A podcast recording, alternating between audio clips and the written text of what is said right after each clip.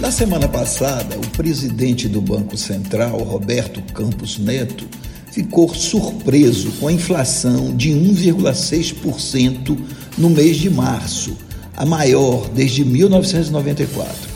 Campos esperava que, após elevar os juros de 2% para quase 12%, a inflação iria recuar imediatamente. E iria se fosse uma inflação de demanda quando a inflação se dá por excesso de demanda, o aumento de juros é a receita adequada e atua imediatamente, pois inibe o crédito e as pessoas deixam de consumir. Mas a inflação brasileira não é só de demanda, até porque, com os preços como estão, ninguém está demandando nada. Uma parte expressiva da inflação brasileira é de custos.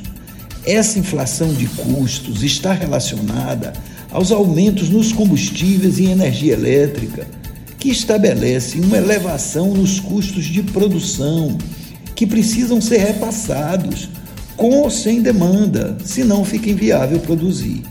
É quase uma indexação.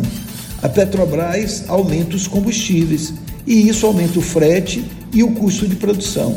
E para não ter prejuízo, o empresário tem de repassar o aumento e aumenta os seus preços, colocando lenha no fogo da inflação. Num quadro como esse, taxas de juro altas são pouco eficientes, pois mesmo com a demanda em baixa, o empresário é obrigado a aumentar preços. Nesse sentido, será preciso graduar os aumentos de combustíveis, ou então aumentar os juros a tal ponto que teremos uma brutal recessão.